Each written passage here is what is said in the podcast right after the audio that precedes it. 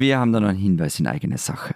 Wir kennen ja mittlerweile viele von euch und Ihnen. Wir haben uns bei Auftritten getroffen, wir haben gemailt oder Textnachrichten geschrieben. Aber wir würden euch und Sie gerne noch ein bisschen besser kennenlernen. Wir würden gerne wissen, warum Sie eigentlich den Podcast hören und was Sie sonst noch so an der Zeit und an Zeit Online interessiert. Also du willst wirklich das Risiko eingehen, dass unsere Hörerinnen und Hörer mit ganz klarer Mehrheit bestimmen, dass ich alle zwei Wochen Blockflöte spiele, Lenz jede dritte Woche einen BVB-Exkurs macht Oder häufiger über Ostdeutschland reden muss. Hm. und dir das E-Bike verbieten. Also, ich bin ja Demokrat gell? und Mehrheiten und so. Solange niemand verlangt, dass wir mehr über Fußball reden, bin ich voll dabei. Ja, wie gesagt, BVB, Ja, ja. Ah, das ist ein Fußballverein aus Düsseldorf, oder? Darmstadt. Ah, Okay. Also, wir haben da eine große Umfrage am Start und vielleicht haben ja ein paar Hörerinnen und Hörer Lust und Zeit daran teilzunehmen. Die ist sehr leicht zu finden unter www.zeit.de slash servus. Vielen Dank schon mal.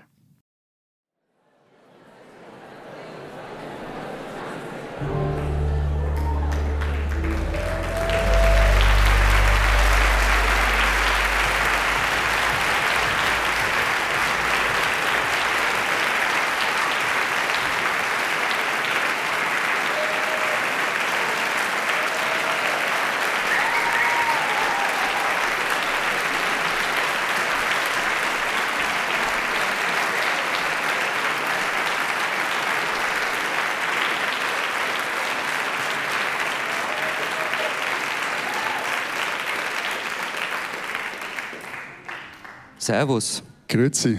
Und hallo, willkommen zur mittlerweile 207. Folge unseres Bist Transalpin. du sicher? Ja, ich bin mir sicher. 207. Spuck nicht ins Mikro. 207. Folge unseres Transalpinen Podcasts mit äh, Lenz Jakobsen, Politikredakteur bei Zeit Online in Berlin.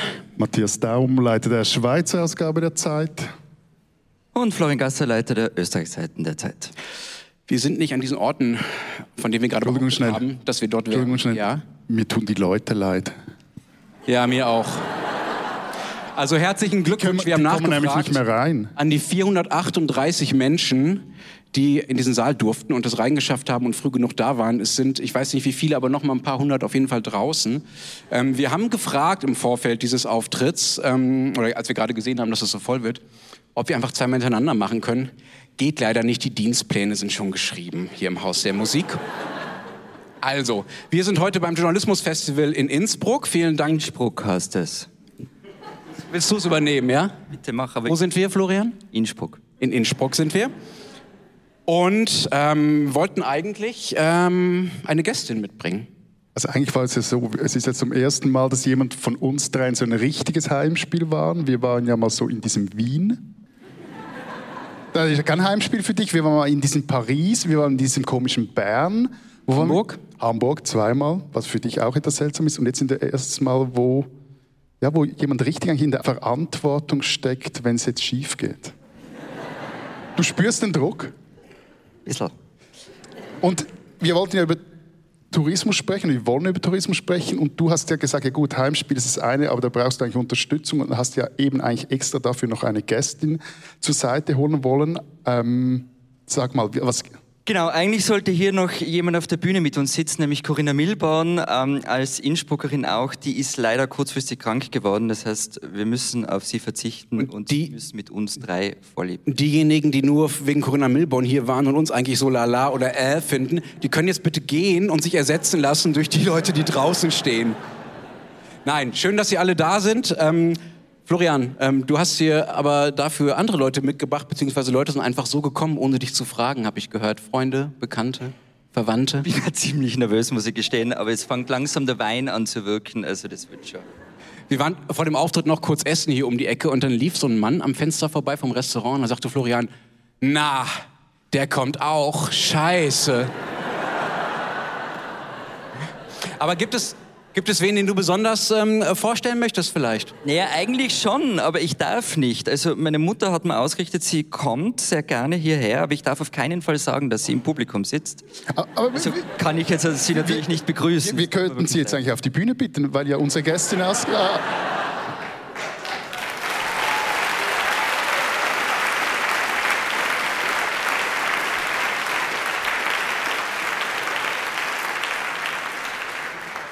Ich, ich habe etwas Schiss um den Familienfrieden im Hause Gasser. Ich glaube, wir lassen das, oder? Steht auch niemand auf, also wir belassen es mal dabei. Es ist sehr gut. Wir wollen heute reden über zwei Themen. Zum einen über äh, Tourismus. Ähm, das bietet sich an, weil Florian uns seit Jahren erzählt, was für eine wichtige Rolle der Tourismus in Österreich, aber insbesondere in Tirol äh, spielt. Jetzt sind wir hier. Jetzt reden wir natürlich darüber, wie der Tourismus äh, diese Region prägt und was daran auch vielleicht anders ist als an dem Tourismus in der Schweiz. Und in Deutschland, wo es auch ein kleines bisschen Tourismus gibt, aber nur ein kleines bisschen. Außerdem wollen wir reden über Pressefreiheit. Es gibt ein neues Ranking, ein, zwei Wochen alt, glaube ich, nachdem Österreich in der, im Ranking der Pressefreiheit dramatisch abgeschmiert ist, möchte ich sagen. Die Schweiz ist aus den Top Ten gerutscht und ähm, bei Deutschland sieht es auch nicht so gut aus. Wir sind ja auf dem Journalismusfest. Ihr seid hinter uns rangiert. Hinter was? Hinter, ihr seid hinter uns rangiert. Also, Ja, du hast gewonnen, Matthias. Danke. Ähm, wie, ich auch die also wie ich auch die Wette gewonnen habe, dass der Saal voll wird. Gratuliere. Danke.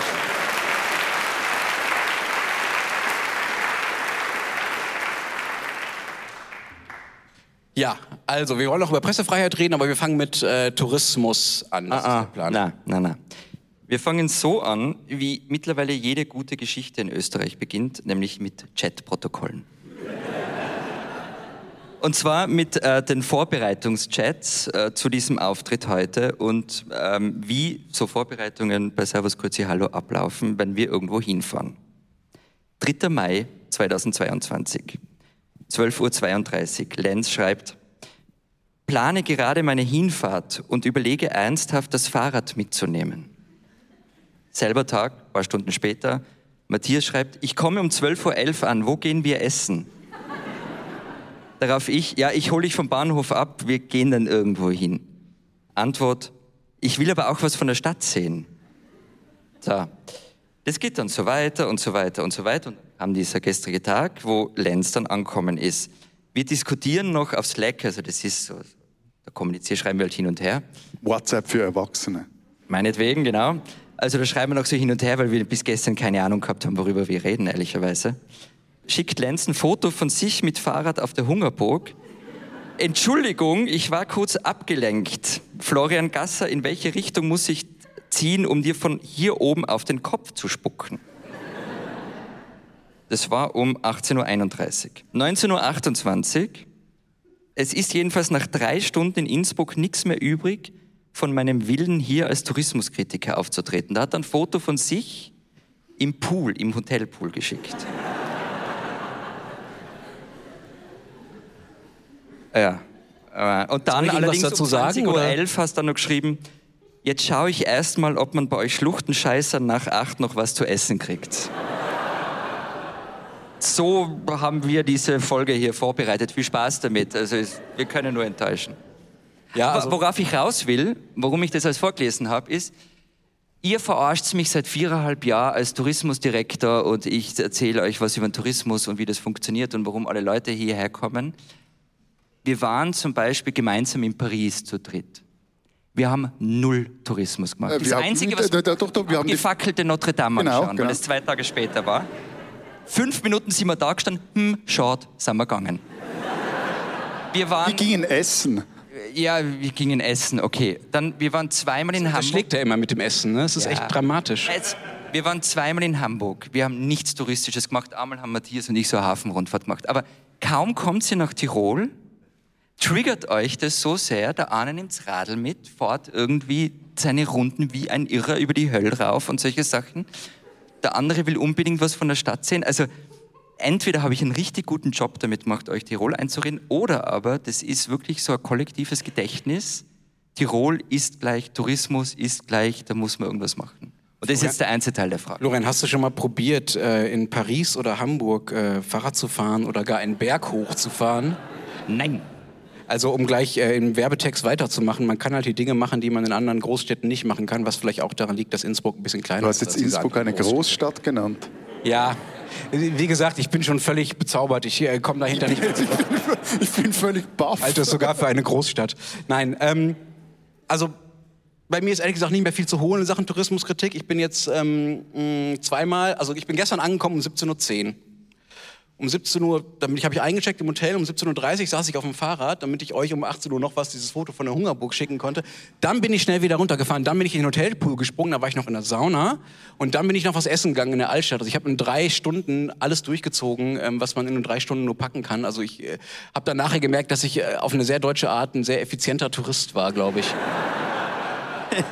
Wir kriegen euch alle. Es ist wirklich so. Aber er, er war ein schlechter Tourist. Er hat irgendwie sein Rad mitgenommen. Er hätte besser hier, also so von der Wertschöpfung her, Ja, oder? das ist ein grundsätzliches Problem. Das ist diese neue Form dieses Einzeltourismus und diese nicht Gruppenreisen. Und im Sommer gerne mitkommen wollen, ja? Na, aber weißt, im, im Winter, das ist super. Da kommen die Leute, fliegen her, dann fahren sie irgendwo hin in ein Skigebiet, dann leihen sie sich Ski aus, dann leihen sie sich Skischuhe aus, dann machen sie einen Skikurs, den buchen sie, dann bezahlen sie, kostet alles Geld. Ein bisschen Kinderbetreuung, dann gehen sie auf die Piste, da zahlen sie eine Tageskarte oder Wochenkarte, dann gehen sie was essen, da oben zahlen 15 Euro für ein Badel Frankfurter. Ähm, dann fahren sie runter, um vier oder fünf fängt sie Après-Ski an, dann geben sie 100 Euro für Kurze aus bis um 20 Uhr, dann noch ein bisschen Massage, noch ein bisschen Wellness, dann gehen sie schlafen, dazwischen, Entschuldigung, noch was Abendessen, zahlen sie auch nochmal einen Hunderter. Super Touristen. Und dann kommen so Typen wie du mit einem eigenen Fahrrad, fahren eine Straße rauf, wo sie keine Maut zu bezahlen haben, haben vielleicht noch hartgekochte Eier mitgebracht als Proviant. Also, ja, diese neue Form, das ist das.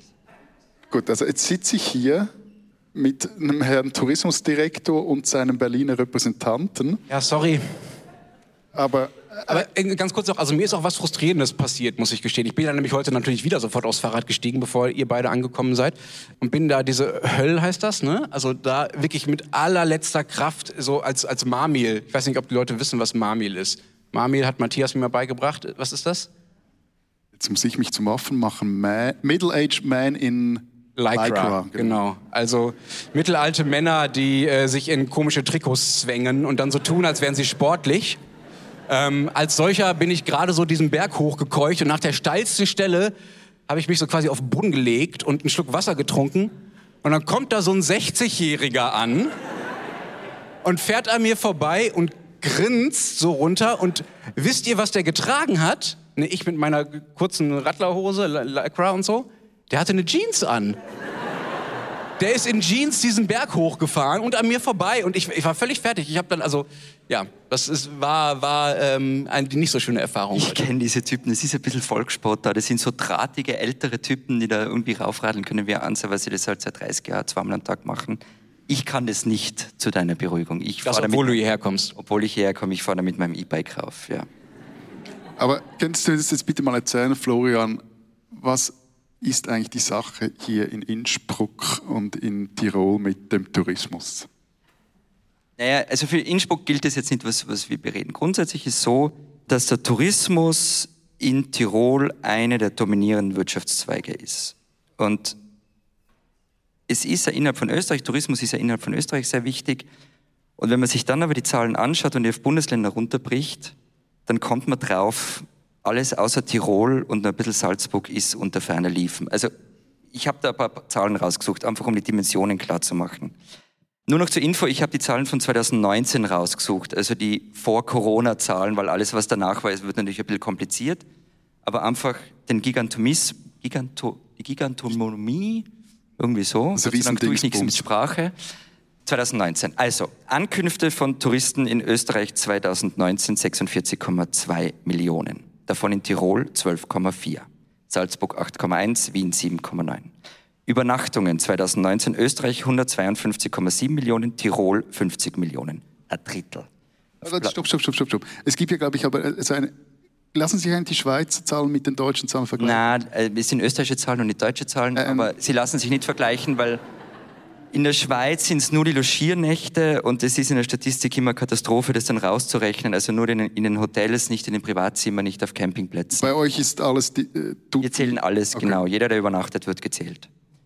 Tourismusintensität pro Einwohner, also das ist Zahl der Nächtigungen dividiert durch die Einwohner. Österreich 17, Tirol 66. Aber das heißt ganz kurz, ähm, auf jeden Tiroler kommen 66 Tourismusübernachtungen. Jawohl. Quasi. Das heißt, auf äh, jedem Tiroler übernachten 66 deutsche Radfahrer. Nein, aber wir sind, Also man kann es ja auch international vergleichen. Wir sind da ungefähr bei einer griechischen Insel, aber halt fürs ganze Bundesland. Und im Inntal ist jetzt der Tourismus nicht so ausgeprägt wie jetzt in Sölden, Ischgl, St. Anton. Das sind dann eher so 200, 300. Da kommst du die Nur mal zum Vergleich, ich habe ähm, auch ein kleines bisschen recherchiert. Ähm, in Deutschland gibt es ähm, zwei hauptsächliche Tourismusregionen, das sind Bayern und Mecklenburg-Vorpommern. Mecklenburg-Vorpommern hat die Ostsee, für diejenigen, für die das zu weit weg ist. Da liegt die Tourismusintensität nicht bei 60 oder was du jetzt sagtest, ne, Florian, sondern bei äh, 19. Also ein Drittel so hoch. Und das ist sozusagen die Top-Urlaubsregion in Deutschland, also überhaupt kein Vergleich. Ja. Genau, und dann vielleicht nur eine Zahl, nämlich die wirtschaftliche Bedeutung des Tourismus, weil darum geht es ja auch ein bisschen. In Österreich sind wir eben 2019 auch bei rund 5% des BIP, also des Bruttoinlandproduktes. In Tirol, ich habe mir das alles auf einen Schwindelzettel aufgeschrieben, also brauchen Sie nicht glauben, dass ich das auswendig kann. In Tirol 14,3 Prozent des Bruttoregionalprodukts, aber ohne der indirekten Wertschöpfung. Wenn man die dazu rechnet, sind wir bei 16,9 und auf Platz 2 ist dann Salzburg schon mit 11,4 und Wien bei 3,7. Aber du bist schon sehr zu Hause in diesen Statistiken. Ja, ja, ja. ja. Das mit der indirekten Wertschöpfung, das meint das, was die Leute kaufen, wenn sie vom Hotel zum Restaurant laufen, oder? Nein, so, das, ja? was der Tischler in den Hotels zum Beispiel liefert und einbaut. Ah, okay, okay, okay. Genau, also wenn ihr fragt, was macht der Tourismus da aus? Er ist ein sehr wichtiger Wirtschaftszweig im ganzen Land, an dem sehr viele Arbeitsplätze hängen der auch sehr eng natürlich, das reden wir dann sicher nur mit der Politik verwoben ist, das hat äh, historische Gründe. Und wenn man in Tirol aufwächst, ich weiß nicht, wie es den Leuten hier im Publikum geht, die hier aufgewachsen sind, man wächst auch mit dem Tourismus bis auf eine gewisse, auf eine gewisse Art und Weise auf. Und was macht das mit den Leuten, also mit dir in dem Fall oder mit den anderen äh, Tirolern, Innsbruckern hier, Innsbruckerinnen hier im Publikum? Also Innsbruck ist ja nie so, Innsbruck ist nie so, ähm, also Innsbruck ist nicht Sölden. Ähm, Innsbruck hat natürlich Städtetourismus, Innsbruck hatte lang vor allem oder hat noch immer bis zu einem gewissen Grad diese Gruppenreisen, also Reisen, die von Italien nach Wien fahren oder von, von der Schweiz nach Wien fahren, die machen dann in Innsbruck Station, machen sie inzwischen weniger, meistens fahren sie jetzt weiter direkt nach Salzburg.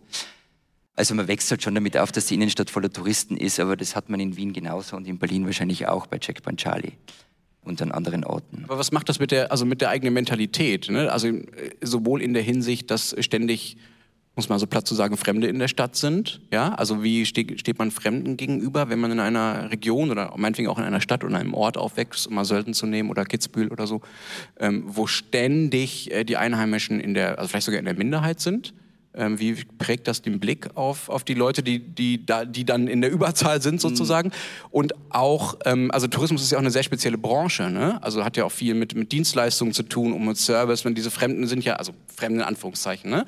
Ähm, ja, ja, ich, ich sage es mal etwas undiplomatisch. Tourismus ist ja auch eine Unterwerfungsbranche. Ja,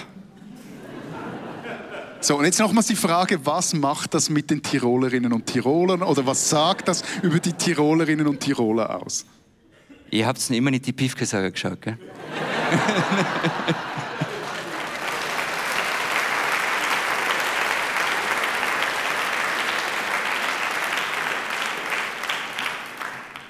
ich habe ein schönes Zitat rausgesucht. Das muss ich jetzt nur noch finden nämlich über den Tourismus im Zillertal.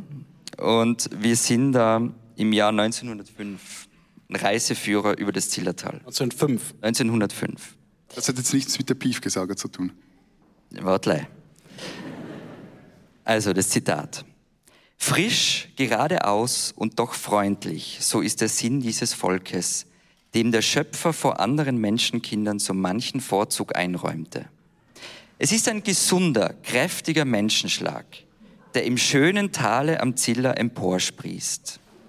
Leute voll Humor, Biedersinn, Freimut, vielleicht auch etwas leichten Sinnes. Entschuldigung, Wider, Widersinn oder Biedersinn? Biedersinn. Biedersinn. Biedersinn. Das war als Kompliment also, gemeint, ja?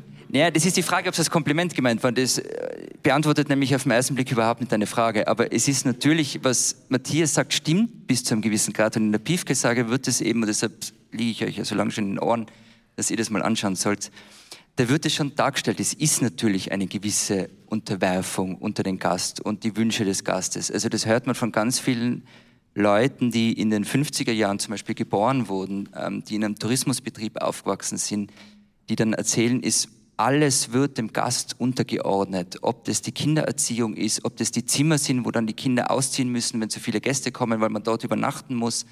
die, wie viel Zeit die Eltern mit den Kindern verbringen. Na, sie müssen jetzt was mit dem Gast machen. Es gab auch damals schon, vor allem im Zillertal, also Zillertal ist einer einfach der frühen Orte des Tourismus, gab es so Abende, das heißt, wo die Wirte oder die Hoteliers oder die Bauern, wo die halt Fremdenzimmer haben, mit den Gästen zusammensitzen und musizieren und reden und es wurde von den Gästen erwartet, dass man sich da bis spät in der Nacht Zeit nimmt und mit ihnen singt, Vorstufe des Après-Ski natürlich, Gut, gegen, ähm, gegen Singen. Es ist einfach eine komplette, also vor allem in dieser intensiven Form, in dieser frühen Zeit natürlich eine komplette Selbstaufgabe auch, bis zu einem gewissen Grad. Klar. Wenn du schon von der frühen Form äh, sprichst, wie ist es denn dazu gekommen? Also 1905 gab es offenbar schon äh, diese Art von Beschreibungen von Mentalitäten und von ja, Tourismusmöglichkeiten sozusagen. Warum ist Tirol so eine Tourismushochburg geworden? Also, Darf ich jetzt zu die Habsburger kommen? Sind wir jetzt an dem Punkt?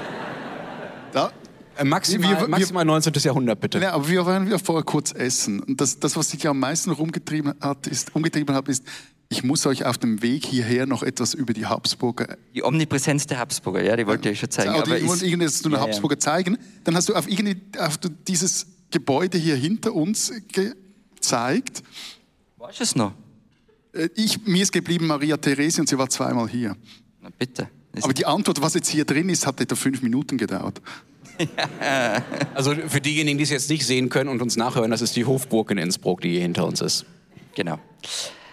Na, der Punkt ist, wenn man sich die Topografie von Tirol anschaut, dann hast du eigentlich nur 10% Siedlungsfläche, also Dauersiedlungsraum. Weil der Rest Berge ist. Der Rest ist Berge und einfach blöd und hoch und kannst nichts hinstellen auf diesen Höhen, vor allem in den Tälern hinten drinnen, die keine Durchzugstäler waren. Also Zillertal war ein bisschen ein Durchzugstal, Brenner, vom Brenner sowieso, aber nehmen wir mal das Ötztal her, das Batznaun und andere, also in Ötztal ist Sölden, in Batznaun ist Ischgl. Also es waren alles Sackgassen, das sind alles Sackgassen. Ja, genau.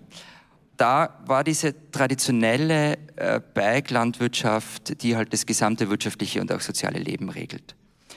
Und im 19. Jahrhundert, das war in Graubünden übrigens auch, sind viele dieser Höfe verelendet. Du, unter anderem, also vor allem weil die Böden nicht so fruchtbar sind wie andere, aber auch wegen dem Erbrecht, wegen der Realteilung. Das heißt, jeder Nachkomme bekommt was davon und so werden die Höfe zersplittert, sie werden immer kleiner, sie sind nicht mehr selber tragbar und so weiter. Und das hat dann auch zu sozialen Unruhen geführt, vor allem im Vormärz, also in der Zeit vor 1848. Es kam zur Abwanderung, es kam zur Abwanderung in die Industrie dann in der zweiten Hälfte des 19. Jahrhunderts und viele Tiroler waren als Wanderarbeiter tätig. Und gegen Ende des 19. Jahrhunderts kam es eben dann zur größeren Abwanderung und gleichzeitig aber ähm, zur Idee, naja, wenn wir in dieser Region, wo jeder romantische Maler irgendwann mal hinkommt, um dann ein schönes Bild zu malen, wo Goethe. Sie alle weiterreisen müssen nach Italien. Ja, ja, genau. Wo Goethe durch ist und gesagt hat, so wunderschön Heine. Oh, Entschuldigung, aber der, der, Goethe, der war auch bei uns am Zürichsee und ja. wir haben es geschafft, andersweitig Geld zu machen. Business, also die Schweiz hat echt ein anderes Businessmodell. Na, ich bin äh, als Kind auf ja, dem Goethe-Bankli gesessen bei uns in der Gemeinde und der hat mal bei uns in der Gemeinde in Stäfer übernachtet anscheinend, als er auf dem Weg nach Italien war. Er hat überall übernachtet wir haben, Weimar und Italien. Also. Aber wir haben das irgendwann mal überwunden. Wir ja, haben was Gescheites draus gemacht. Habt ihr euch einfach nie von Goethe emanzipiert, Florian? Ich komme von Goethe. Nein, es ist sogar, ähm, ich bin mir jetzt nicht sicher, ob das besser ist. Es war zum Beispiel ein katholischer Pfarrer im Ötztal, der, der Franz Senn. Den kennen wahrscheinlich viele wegen der Franz Senn-Hütte, die ist im Stubaital. Ähm, und der hatte und auch viele andere hatten Ideen, na gut, die Kleinbauern verarmen gerade, sie ziehen ab, was passiert eigentlich mit dieser Region? Und da war dann die Idee, durch den Tourismus, durch den alpinen Tourismus, Leute herzuholen, die hier Geld lassen und nicht mit dem eigenen Radl kommen, ähm, und da wurde dann eben der Österreichische Alpenverein, wurde glaube ich 1862 gegründet und Franz Senn war dann einer der Mitbegründer des Deutschen Alpenvereins, der einen viel klareren touristischen Fokus hatte. Da ging es dann darum, Schutzhütten zu bauen, Wege zu bauen, dass die Leute reinkommen. Das war der Beginn des Ganzen. Und was sich bis heute durchzieht, und das ist die Kontinuität, ist dieses Versprechen, durch Tourismus kommt zumindest ein gewisser Wohlstand auch in entlegene Regionen, wo sonst zum Beispiel keine Landwirtschaft möglich wäre. Ist doch erstmal eine gute Idee. Also bei, bei allem, ähm, bei aller Kritik, äh, die, zu der selbst ich vielleicht äh, noch komme am Tourismus, spricht ja nichts dagegen, Wirtschaftszweige zu entwickeln, äh, um Leuten dabei zu helfen, äh, Wohlstand äh, zu gewinnen. Ähm, was ich nicht verstehe, ist, warum ihr dann so maßlos übertrieben habt. Also dieses diese Täler, bei denen teilweise Gletscher weggesprengt werden zu touristischen Als Zwecken. Gletscherberggipfel sollen weggesprengt Wahnsinn. werden. Ja, Grad, also jetzt haben's das ist doch, das ist doch, das ist doch ein einziges Wettrüsten, was ihr da betreibt seit mittlerweile mindestens 100 Jahren. Warum zur Hölle ist das so eskaliert?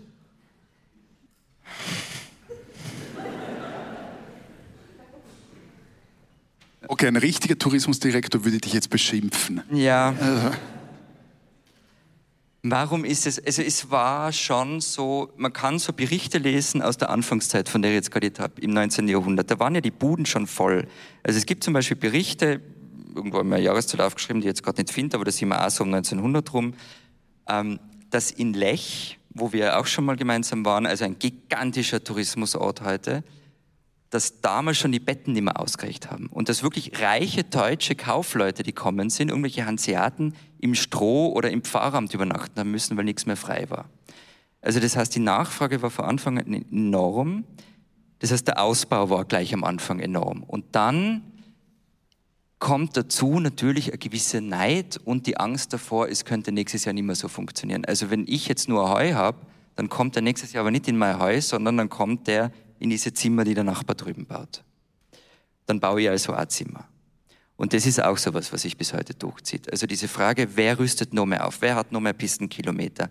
Wer hat, also das, das war in den 70er, das wird es heute nicht mehr geben, aber da gibt es zum Beispiel aus Ischgl so einen Bericht vom damaligen Bürgermeister, vom Alois, der schreibt in seinen Memoiren, wir hatten die größte Backgarage und solche Sachen.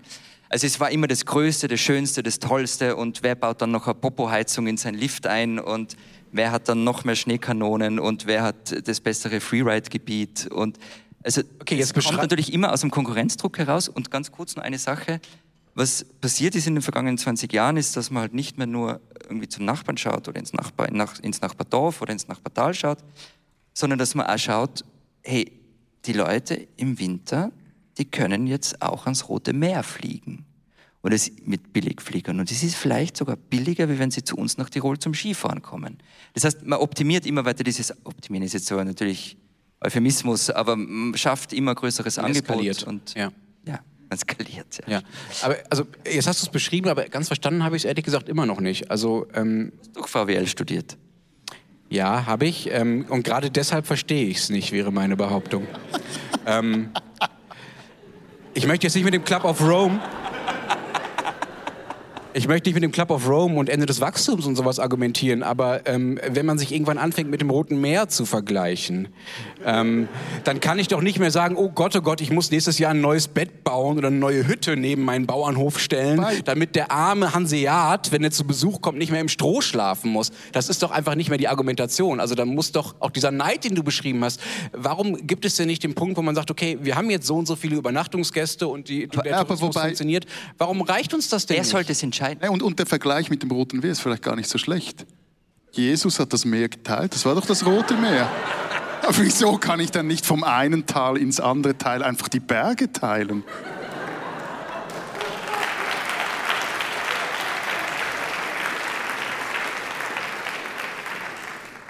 Du ist schon klar, dass wir in einer katholischen Stadt sind hier, ja? Ich überlege gerade, ob ich das erzählen soll, dass ja eine der heiße, der, der heiße Scheiß ist, ja Skigebiete zusammenzulegen, also zu verbinden. Ein bisschen geht es in diese Richtung, ja. Also Ich meine das, also- so groß, ja, ja. Visurenmäßig müssen die Bergkönige noch nachliefern, wenn es um Jesus geht. Aber Was war die Frage? Die Frage war, warum ihr nie den Hals voll kriegt. Da sind wir beim, beim ernsthaften Problem, wer sollten das entscheiden? Also wer, entsche oder wer entscheidet, was getan wird und was nicht getan wird?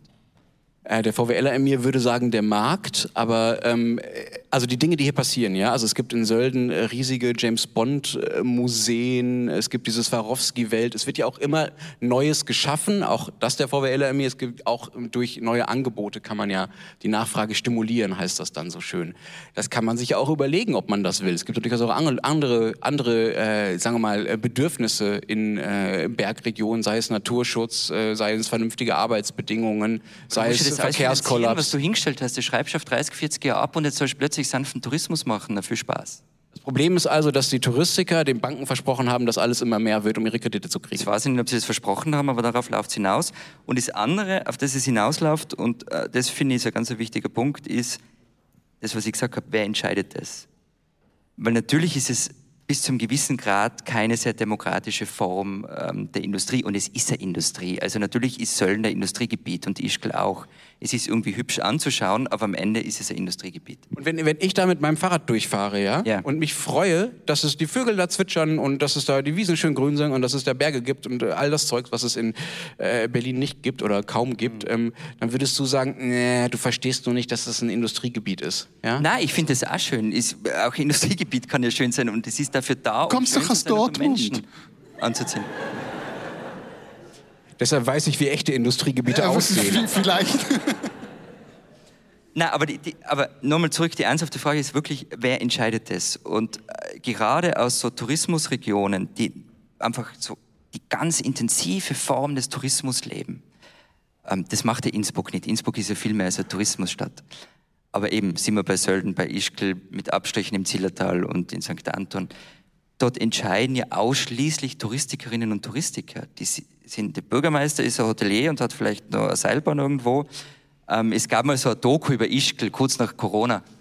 Und da wurde, ja, das, sie dürfte bekannt sein. ja. Das war ORF-Doku und die sind in den Gemeinderat reingegangen, ähm, der nur aus Männern bestand und haben dann bei jedem gefragt, was er beruflich macht. Und es hat jeder gesagt, ich arbeite bei der Bergbahn. Ausnahmslos, jeder. Aber ähm, das, das würde ist, darf ich noch eine ja. Geschichte kurz erzählen? Einfach wegen der Demokratisierung von dem. Es ist ja auch so, ähm, das Versprechen des Tourismus war ja, dass wir alle davon profitieren, jeder, der hier lebt. Und es stimmt auch bis zu einem gewissen Grad.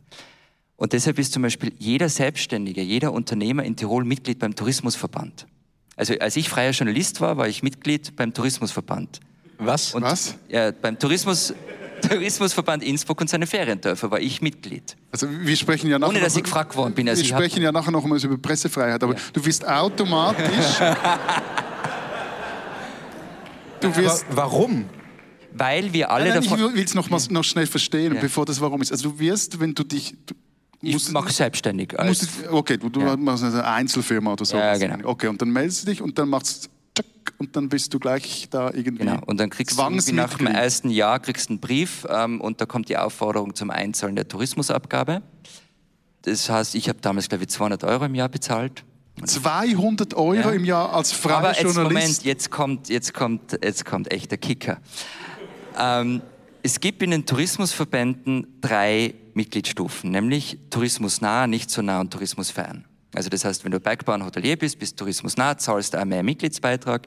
Das zweite ist, was aus eBay und das dritte sind Leute wie ich, die sehr fern sind, die aber trotzdem Mitglied sind.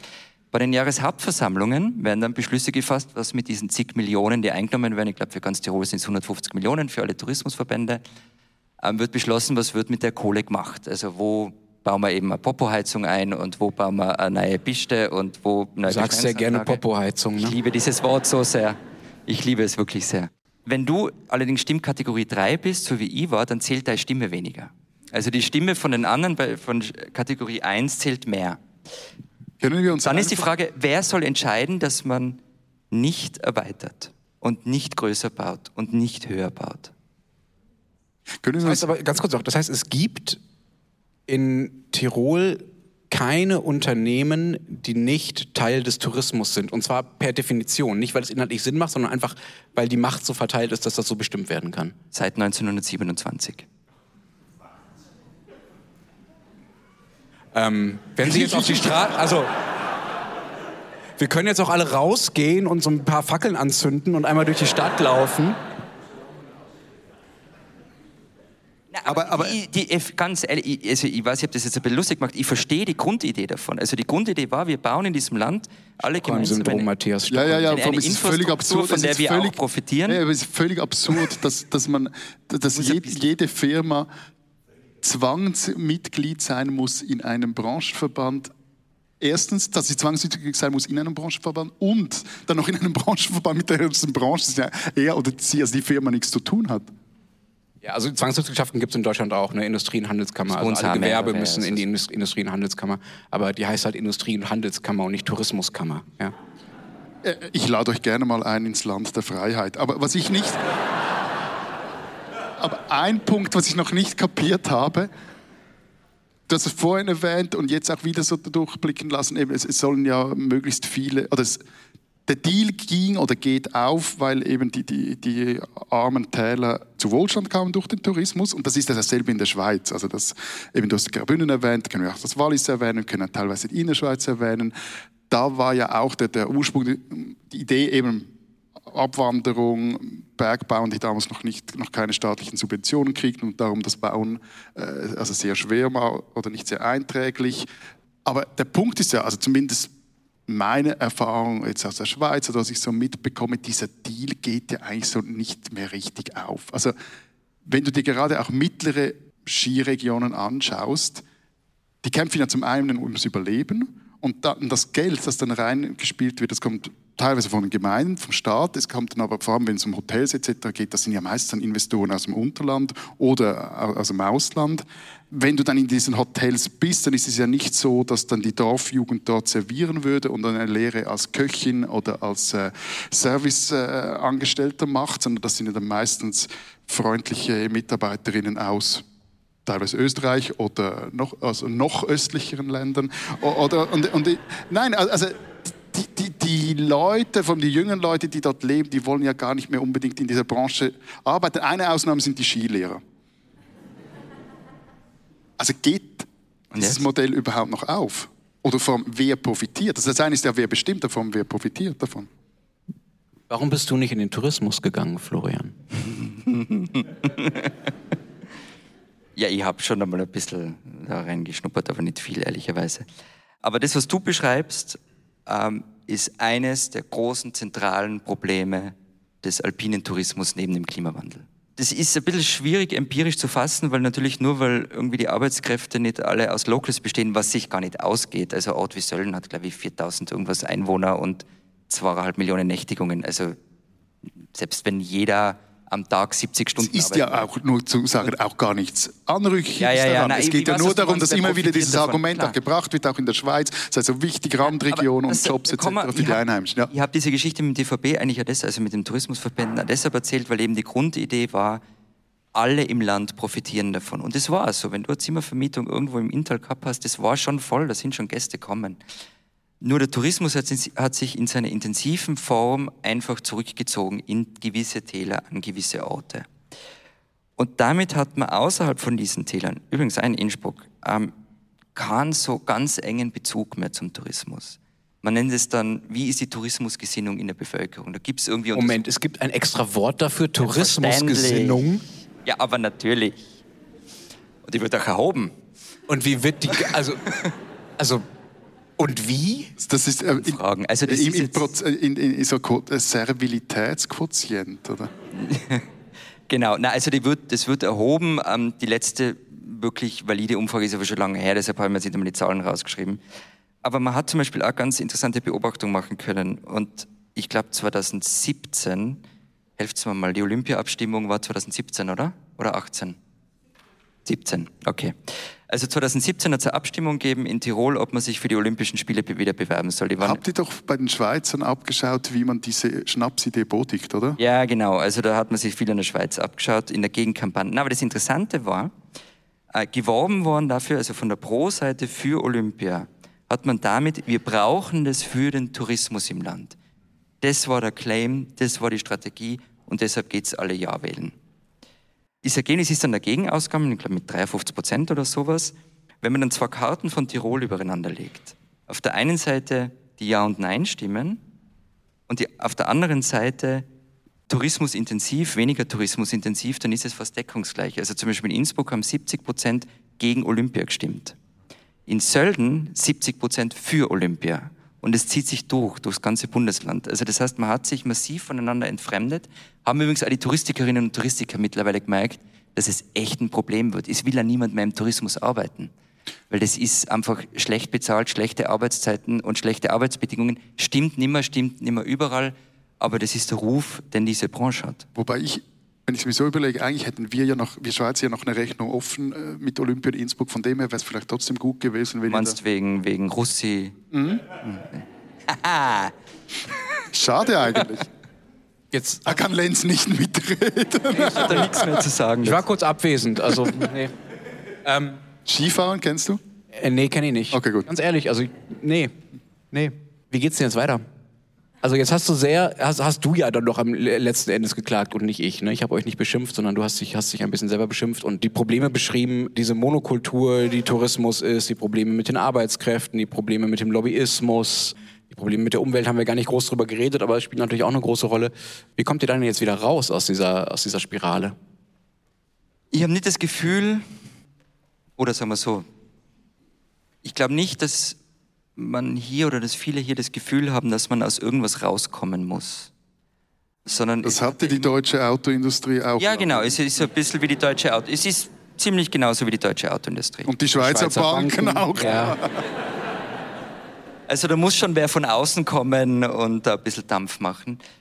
Also ich glaube nicht, dass es dieses Gefühl gibt, hey, wir müssen da irgendwie rauskommen. Es gibt schon ein Gefühl im Sinne von, was jetzt sehr akut ist, der Arbeitskräftemangel, dass man draufkommt, hey, wir sollten unsere Mitarbeiterinnen und Mitarbeiter ein bisschen besser zahlen oder ein bisschen besser behandeln und schauen, dass es attraktiver wird.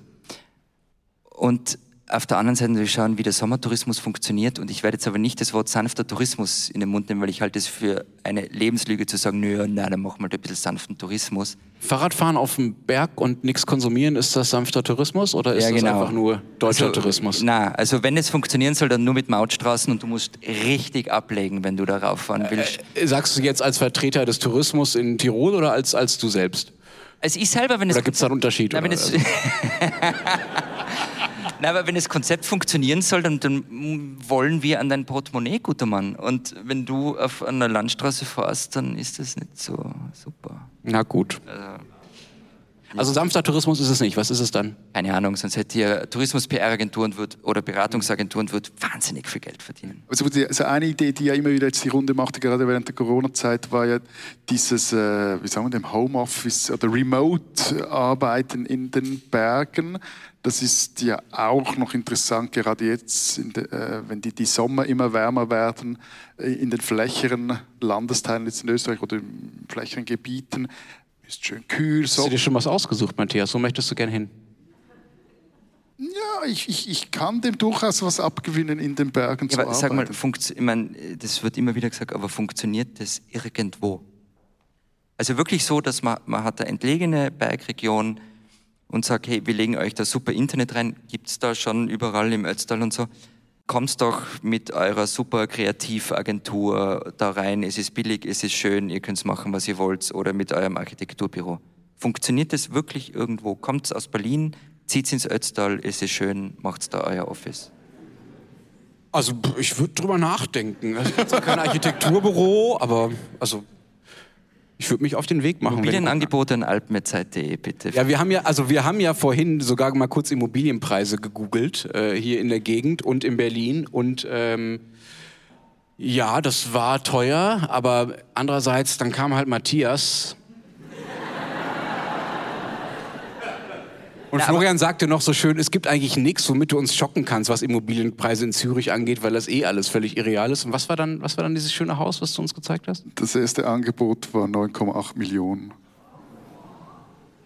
Es war aber auch am Zürichberg. Also. Nach Zürich, wunderschön, gutes Internet, Architektur. Nein, aber nochmal nochmals ernsthaft, wieso funktioniert denn das nicht? Also weil der Punkt ist ja auch, wieso das ja auch im, vielleicht auch in gewissen Tourismusregionen auch der, die Jüngeren nicht mehr dazu gezwungen sind, im Tourismus zu arbeiten, auch nicht mehr im Tourismus arbeiten wollen, weil sie ja gar nicht so richtig von, von dort auch wegziehen, vielleicht so temporär wegziehen müssen, weil sie ja, ja auch es ist der mobiler Punkt, sind. temporär wegziehen. Was dann entsteht, sind Orte wie Kitzbühel.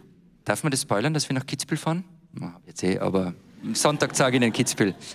Da gibt es dieses Thema seit, weiß ich nicht, 50, 60, 70 Jahren. Reiche Menschen kaufen sich ein riesiges Feriendomizil an einem schönen Ort in den Alpen. Was entsteht dann daraus? Ein Ort, der zu zwei Drittel des Jahres einfach leer steht. Wo sich kein Einheimischer mehr was leisten kann, weil irgendwie die Münchner Großstadtschickeria sich alles zusammengekauft hat und die Preise in die Höhe getrieben hat. Verkauft haben, Klammer auf, die Einheimischen zu diesen Fantasiepreisen, Klammer zu. Deren Nachfahren können sich dann aber nichts mehr leisten. Das ist sozusagen der Preis, den man dafür zahlt. Und sowas entsteht dann. Ja, eh, viel Spaß damit. Wie kommen wir da jetzt raus, Florian? Also, das ist alles eher nicht so nice, was du erzählst. Ähm, äh, wir müssen langsam mal über das zweite Thema reden. Hast du noch irgendwie, also in deiner Funktion als Tourismusdirektor, noch irgendein positives Sch Schlusswort für uns? Irgendwas? Das heißt, Neudeutsch würde man sagen, ein, ein, ein Takeaway oder eine Takeaway-Message, Take sowas. Da gibt uns doch irgendeine Inspiration. Nein, ich will eigentlich ehrlich gesagt, dass wir zum zweiten Thema kommen. das war's, ja? Du bist, dir fällt nichts.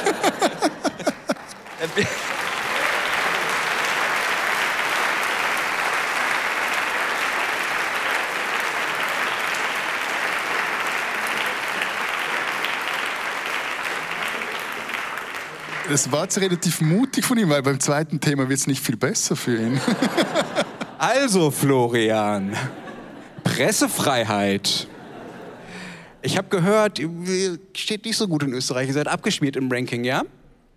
Willst du mal erzählen? Was für ein Ranking? Mal, was für ein Ranking und so, Herr Moderator. Also Ranking. Ähm, Reporter ohne Grenzen erhebt einmal im Jahr ähm, die Pressefreiheit in, ich glaube, allen Ländern weltweit. Ähm, wie sicher leben dort Journalisten? wie gut ist die Presselandschaft, wie vielfältig, äh, wie sehr werden Journalisten angegriffen, wie sind Medien eigentlich finanziert und so weiter und so fort. Genau. Und in, normalerweise stehen ähm, mitteleuropäische Länder dort recht weit oben und ähm, last time I checked zählte Österreich äh, noch zu Mitteleuropa. Ähm, die Kategorie ist, glaube ich, Balkan und Westeuropa. Jetzt, hey, hey, hey, na. Och, das ist sie. Schau nach, schau nach. Wenn er sich nicht wehrt, machen wir einfach mal weiter, oder? Na, jetzt, Moment. Also, es ist ja nicht so, dass wir so unfassbar weit hinten sind. Ich glaube, Rang 31 ist es. Das ist nicht das Problem. Ja, eh, es ist eh weit hinten, aber.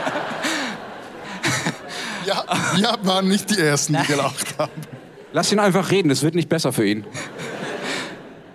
Der Punkt ist eher der Absturz um 14 Plätze innerhalb von einem Jahr. es ist eher das Thema. Also von 17 auf 31? Ja, genau, ich glaube. Ich hoffe, das stimmt jetzt, aber ja. Und warum? Das haben wir jetzt auch rausgeschrieben, damit ich da keinen Blödsinn erzähle. Also es gibt unterschiedliche Erklärungen für den Absturz. Ähm, einerseits eben Angriffe gegen Journalistinnen und Journalisten äh, bei den Anti-Corona-Maßnahmen-Demos, das war in Deutschland ähnlich. Und dann gab es halt diese Dinge, die aufgepoppt sind, vor allem in den letzten ein, zwei Jahren. Also ähm, das Bekanntwerden der erkauften positiven Berichterstattung in Boulevardmedien. Vielleicht mal gehört, ÖVP, Inserate und so. Wie war das mit den Chatprotokollen? Ah ja, ja, soll es auch geben haben. Dann ist ja auch aufgekommen diese Sideletter, sowohl während der FPÖ-ÖVP-Regierung als auch jetzt zwischen in der Koalition ÖVP Kannst du das schnell erklären? Also für, für nicht die, für hier, die, also hier im Saal sind, aber die, die uns zuhören. Wenn eine Regierung gebildet wird, dann gibt es einen Koalitionsvertrag, den kannst du im Internet runterladen und lesen. Und da stehen das kennen die in der Schweiz nicht. Ja, das ich weiß. Ja, aber, aber, so, so viel verstehen wir. Ja, aber das ist der Öf Und dann gibt es halt noch Sideletter manchmal, oder immer eigentlich. Das ist so das Kleingedruckte. Das Kleingedruckte, das halt nicht öffentlich ist, das kennen auch immer nur ein paar Personen und in den Sidelettern der vergangenen zwei Regierungen, ähm, die wurden öffentlich und da ist klar geworden, die haben sich ausgedealt, wer im ORF was wird. Habt ihr das auch bei euch? Bitte was? Habt ihr das auch bei euch? Sideletter oder ja. Äh, ORF-Deals sozusagen? Sideletters. Ähm, nein, gibt's nicht. Also natürlich sprechen Koalitionen untereinander nicht nur Dinge ab, die auch im Koalitionsvertrag stehen, ähm, aber die werden, äh, Entschuldigung, nicht so bescheuert, dafür ein extra Format zu erfinden und das irgendwo niederzulegen, damit es auch garantiert, wie in Österreich, öffentlich wird.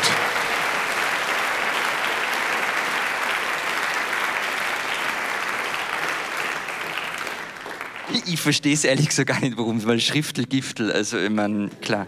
Das ist ja das ist ein Spruch dafür, ja, ja, ja das ist ja trotzdem. Was ist los mit euch, echt? Ja, das ist etwas vom Ersten, das ich von ihm vor zehn Jahren gelernt habe. Ein Schriftel ist ein Giftel.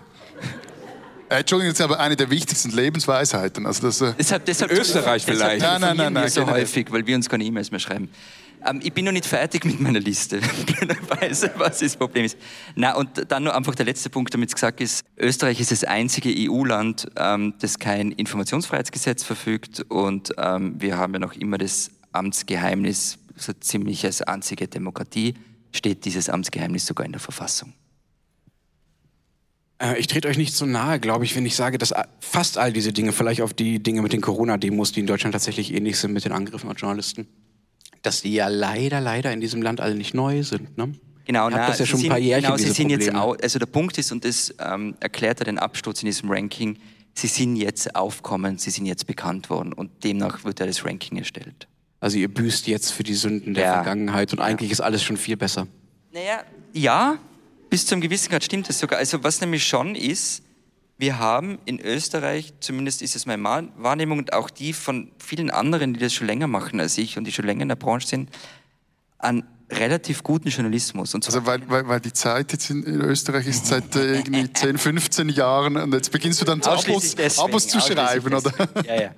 Nein, aber es haben zum Beispiel Zeitungen, die das früher nicht hatten, ähm, Ressourcen in investigativen Journalismus gesteckt. Ähm, und zwar viele Ressourcen.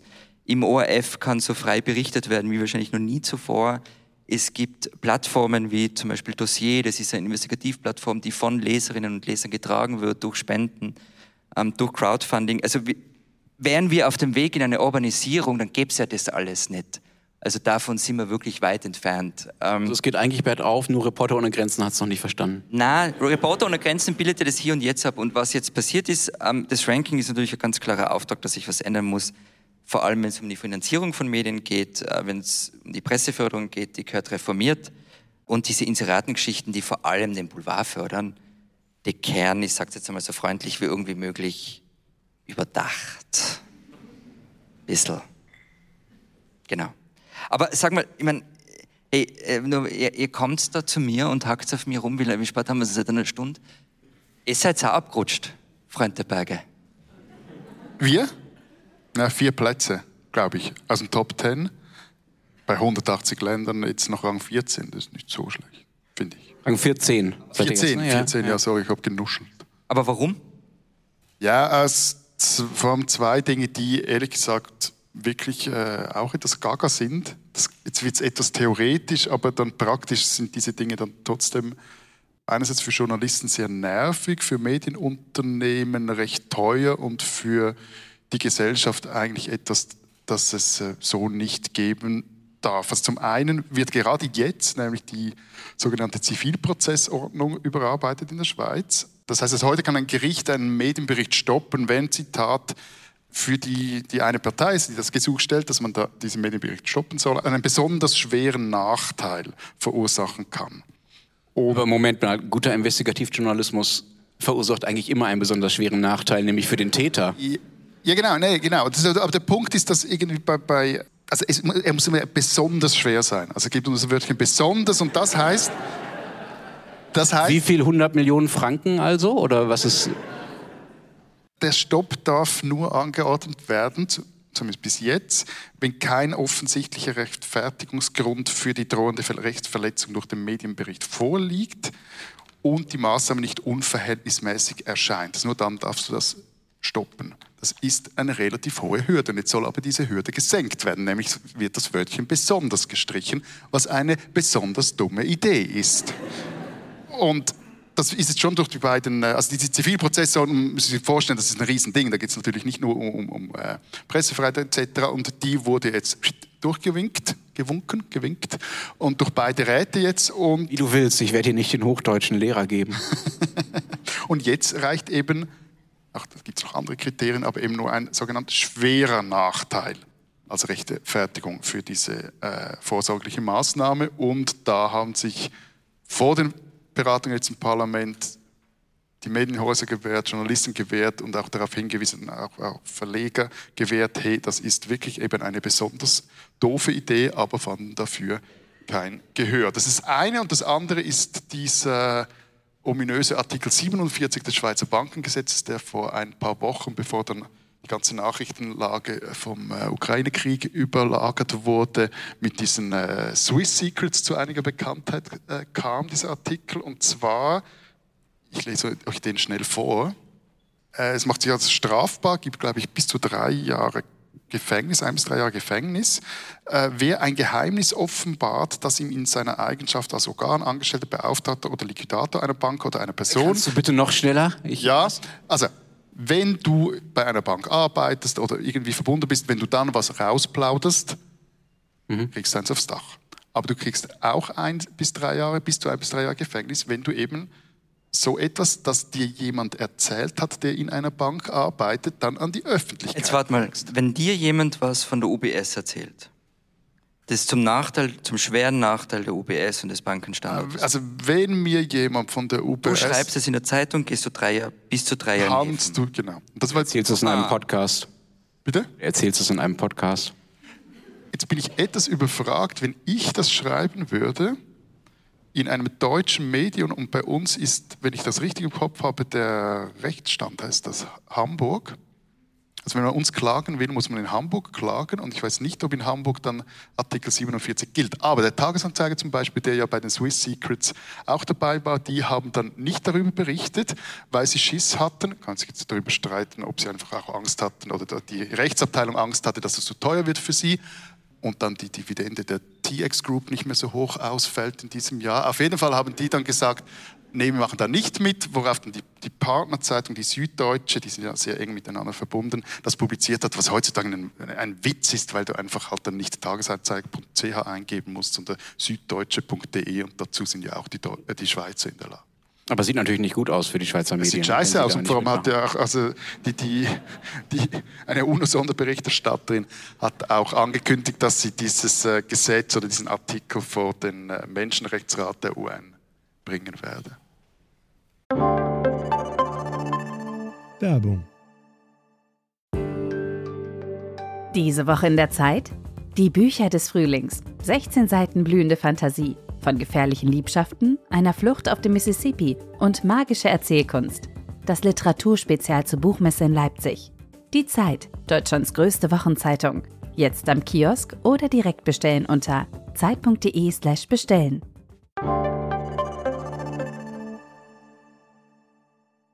Soll ich noch was von Deutschland erzählen? Ja, gerne. Reite ich doch auch noch Ach, etwas in die. Ich bin so völlig ungesch ungeschoren davongekommen bisher. Du, du weißt ja, wir sind an, äh, Mitte Juli sind wir in Berlin und dann geht es dir wieder, lieben Florian. Ja.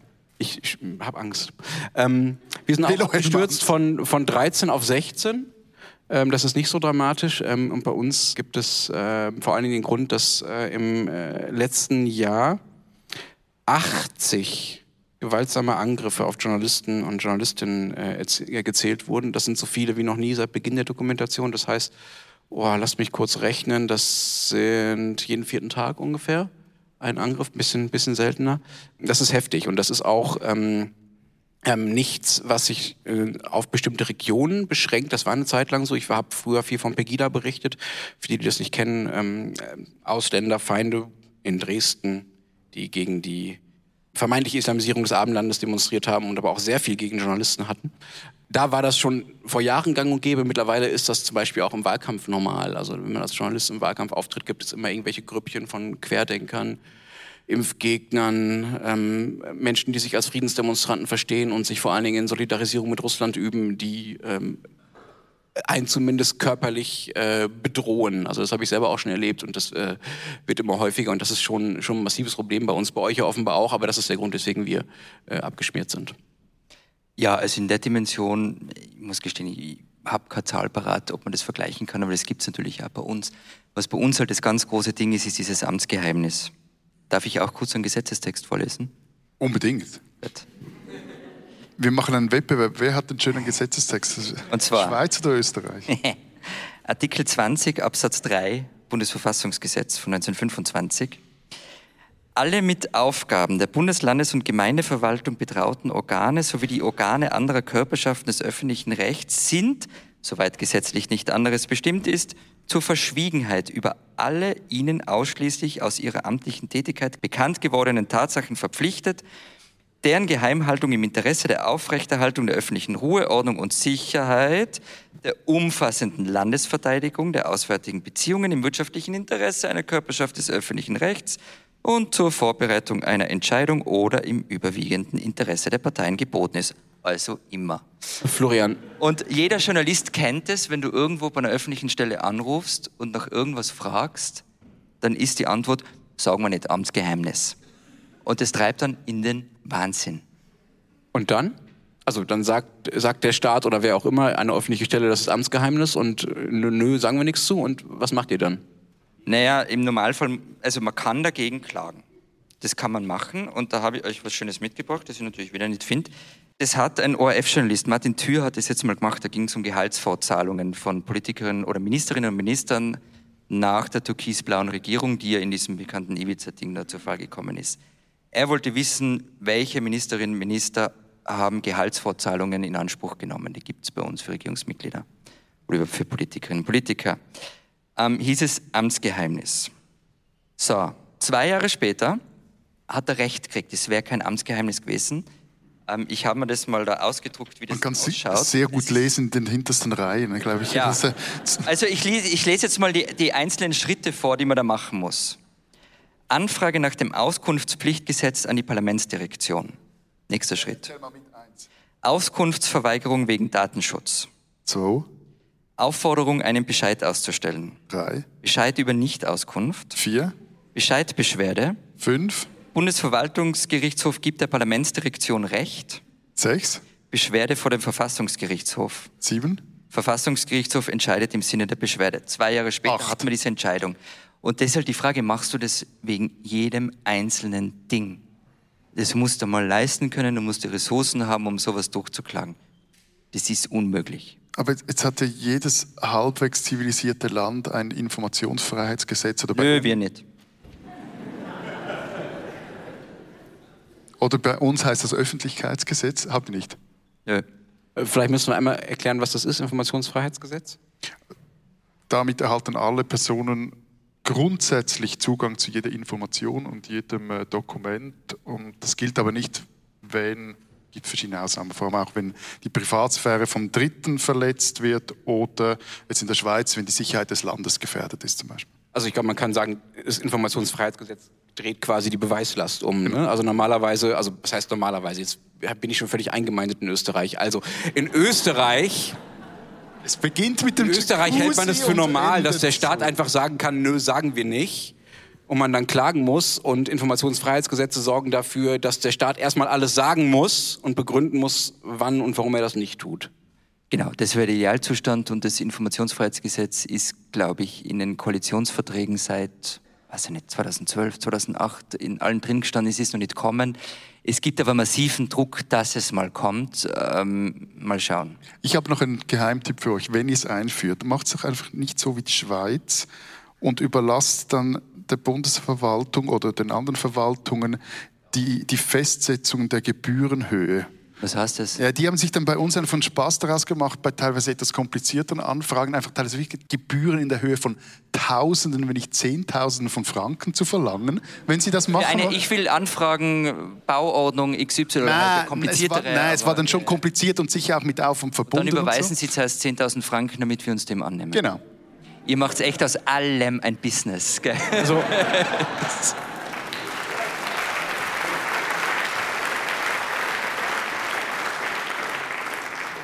ähm, ich liebe es, wenn wir Matthias verspotten können äh, für das äh, Schweizer Businessmodell, aber leider muss ich sagen, dass Deutschland da diesmal nicht viel besser ist. Also wir machen das ganz ähnlich. Bei uns gibt es auch willkürliche Festsetzungen der Gebührenhöhen, die dazu führen, ähm, dass äh, viele Redaktionen im Alltag dieses Gesetz nicht nutzen, sondern nur in absoluten Ausnahmefällen.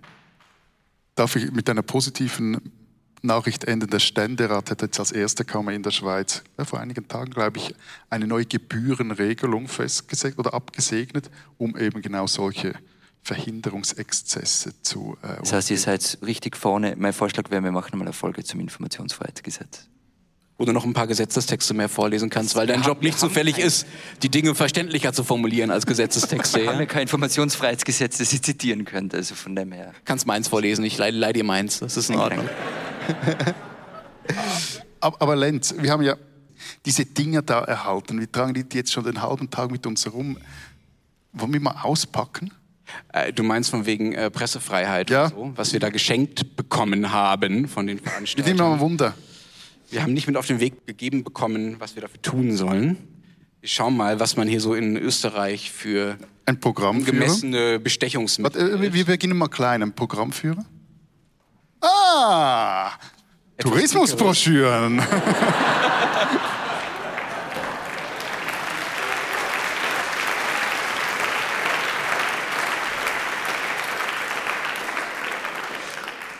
Stadt erkunden, Natur erleben. Also mich haben sie eh schon, ne? Also meine, meine Di- Distanzierung ist nur noch gespielt. Innsbruck Card, Walks to Explore, Sommeraktiv, Region Innsbruck, Vielfalt leben, Alpenzoo Tirol Innsbruck, Dining in der Innsbruck-Region, Ah, das ist für dich. Innsbruck Unlimited. Aber jetzt hat es da noch so dieses Ding drin. Das ist so ein Paket. Ich probiere das mal einhändig aufzumachen. Da hast du sonst noch was? Ja, Hast warte. du mehr als ich? Nein. Nee, ich habe auch noch, das ist... Warte, das ist jetzt so schwierig mit diesem Mikro in der Hand. Schneller, ich Nein, bin schneller, ich bin schneller. Deutscher Perfektionismus, Moment. Okay. Wo? Ist das so ein, was tut man da rein? Reis? Nudeln? Florian, Lenz, du bist von hier, Lenz. klär uns auf, hilf uns. Lenz du, du, du, du, siehst du, was draufsteht? I love Tirol.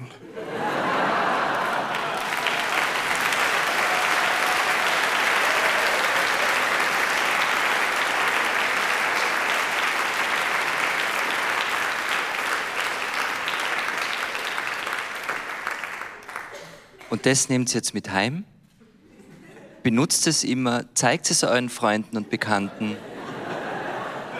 Und wenn sie euch fragen, woher ihr das habt und was es soll, sagt aus Tirol, es war so schön. Fahrt dahin, bringt eure Franken hin, dann kommen sie her, haben eine schöne Zeit, wir haben ihr Geld und alle sind glücklich. Dem Land Tirol die Treue. Oh. Vielen Dank. Vielen Dank.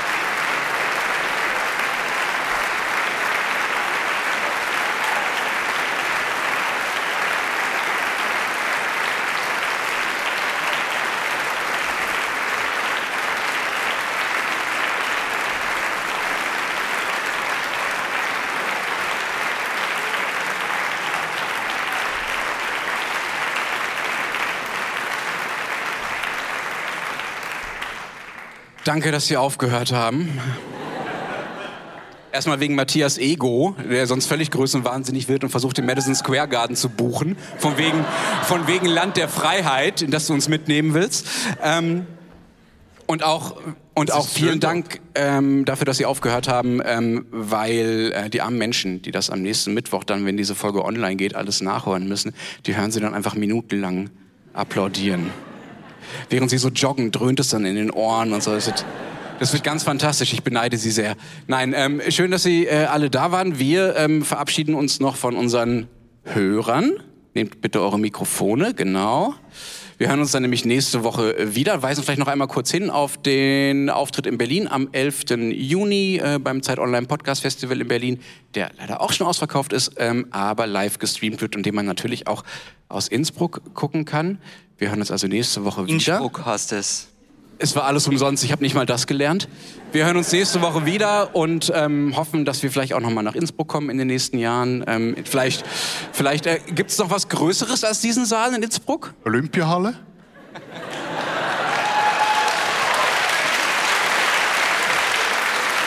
Vielen Dank, danke. Das war das, was ich mit Größenwahn meinte. Und adieu. Und tschüss.